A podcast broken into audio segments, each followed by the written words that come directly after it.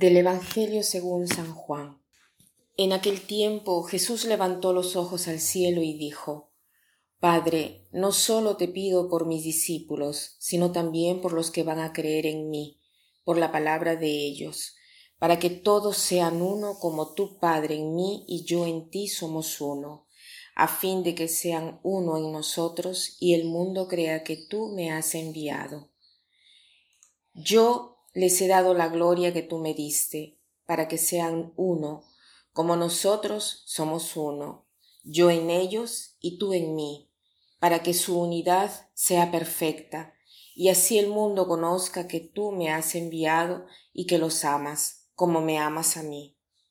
Padre, quiero que donde yo esté, estén también conmigo los que me has dado, para que contemplen mi gloria, la que me diste, porque me has amado desde antes de la creación del mundo.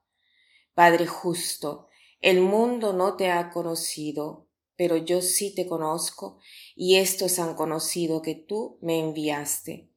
Yo les he dado a conocer tu nombre, y se lo seguiré dando a conocer, para que el amor con que me amas esté en ellos y yo también en ellos. Siempre me ha impresionado y conmovido el hecho de que Jesús haya rezado por mí antes de subir al Padre.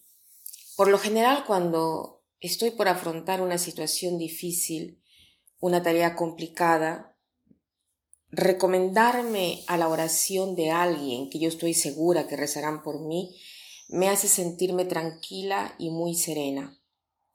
Además, pensar que Jesús ha rezado por mí, por nosotros, me tranquiliza aún más. Jesús lo hace poco antes de morir y antes de morir se hacen las cosas más importantes, como todos sabemos. Se hacen las oraciones más con más cuidado, se siente incluso la libertad de pedir a las personas que están a nuestro alrededor, que, que antes incluso es una situación que antes incluso no se tenía el coraje de pedir a estas personas algo, pero en el último momento lo hacemos. Pienso, por ejemplo, en los padres que antes de morir hacen las últimas recomendaciones a los hijos, a permanecer unidos, a perdonarse si sucede algo, a ayudarse los unos a los otros, sobre todo a estar atentos del hermano más débil, del hermano menor, ¿no? Eh, ¿Qué cosa le interesa más a un padre o a una madre antes de morir. O a veces el contrario, a veces a los propios hijos, ¿no? Los, los hijos les piden a los padres de quererse más, de pelear menos, de permanecer unidos. Leyendo las páginas del Evangelio, me doy cuenta que Jesús, sobre todo en los momentos antes de la pasión, les dice a los discípulos como, como si fuera una orden de amarse los unos a los otros como Él los amaba. Pero al Padre se dirige no dándole una orden, sino que se dirige con una oración, pidiéndole el don de la unidad para los apóstoles, porque es justo la unidad, es, es, es una cosa que viene de la fuente misma de la unidad, que es la Trinidad. La unidad puede venir solo como un don de lo alto. Por esto Jesús eh, no podía eh, eh, mandar sobre la unidad. Él, solamente tenía que pedirla al Padre, ¿no? Como tu Padre estás en mí y yo en ti, sean también ellos en nosotros y sean también ellos en la unidad. La unidad entre nosotros, que solo la Trinidad nos, lo puede dar, se convierte en un signo claro para que otros crean. Y, así es difícil, eh, es difícil realizar con nuestras propias fuerzas humanas la unidad. El problema no está en la diversidad, porque también en la Trinidad el Padre es diverso del Hijo, el Hijo diverso del Espíritu Santo, el Espíritu Santo diverso del Padre y así viceversa. O sea, la unidad no es un sinónimo de igualdad, la unidad no es un sinónimo de uniformidad.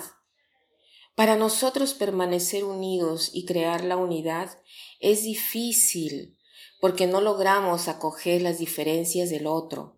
Lo vemos como un problema. Eh, las diferencias del otro lo vemos como un tropiezo y a veces hasta tenemos miedo o a veces envidia, ¿no? Y la diversidad se convierte en un motivo de conflicto, de división, una piedra en el camino, ¿no? El diablo quiere la división, trabaja sin descanso para desunir a las familias, a las comunidades, a las parroquias, incluso dentro de nosotros mismos Él provoca las divisiones. Y cuando hay división hay soledad, cuando hay división hay debilidad, cuando eh, hay división hay falta de perdón, hay tristeza. Entonces Jesús ha pedido al Padre para nosotros el don de la unidad, porque nos mm, solamente Él nos lo puede dar.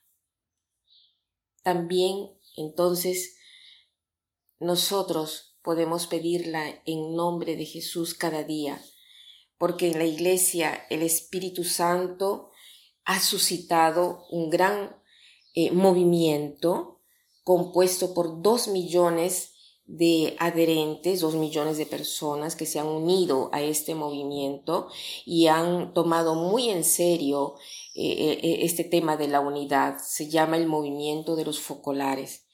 Es una gran familia, un nuevo pueblo nacido del Evangelio, como lo definía así, lo llamaba así Clara Lubick, que es la fundadora de este movimiento focolar.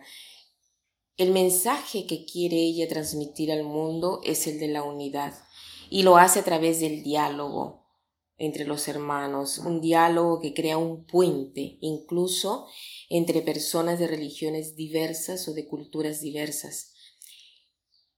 Recuerdo una enseñanza de Clara Lubick, que llevo siempre en el corazón, que tantas veces con dificultad se puede poner en práctica. Dice, es mejor el menos perfecto en unidad con los otros que el más perfecto en desunidad con los otros.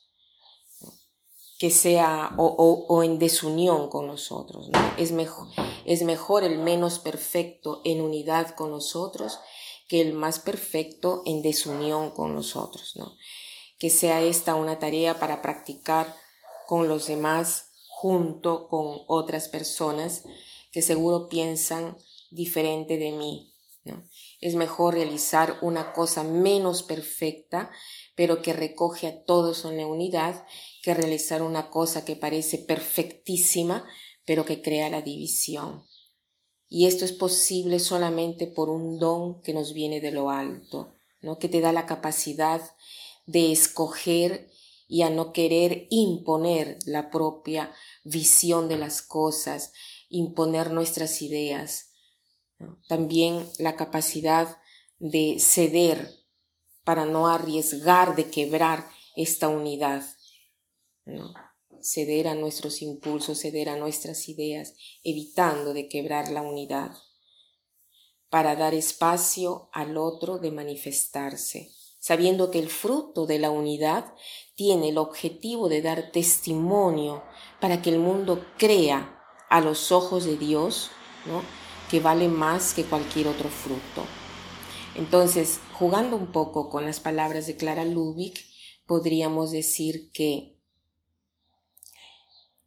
la unidad entre nosotros es como un rayo de sol que brilla de una lágrima, una rosa abierta sobre una mancha de sangre y sin amor destilado del dolor por esto tiene la fuerza apostólica de un rayo de paraíso. Que pasen un buen día.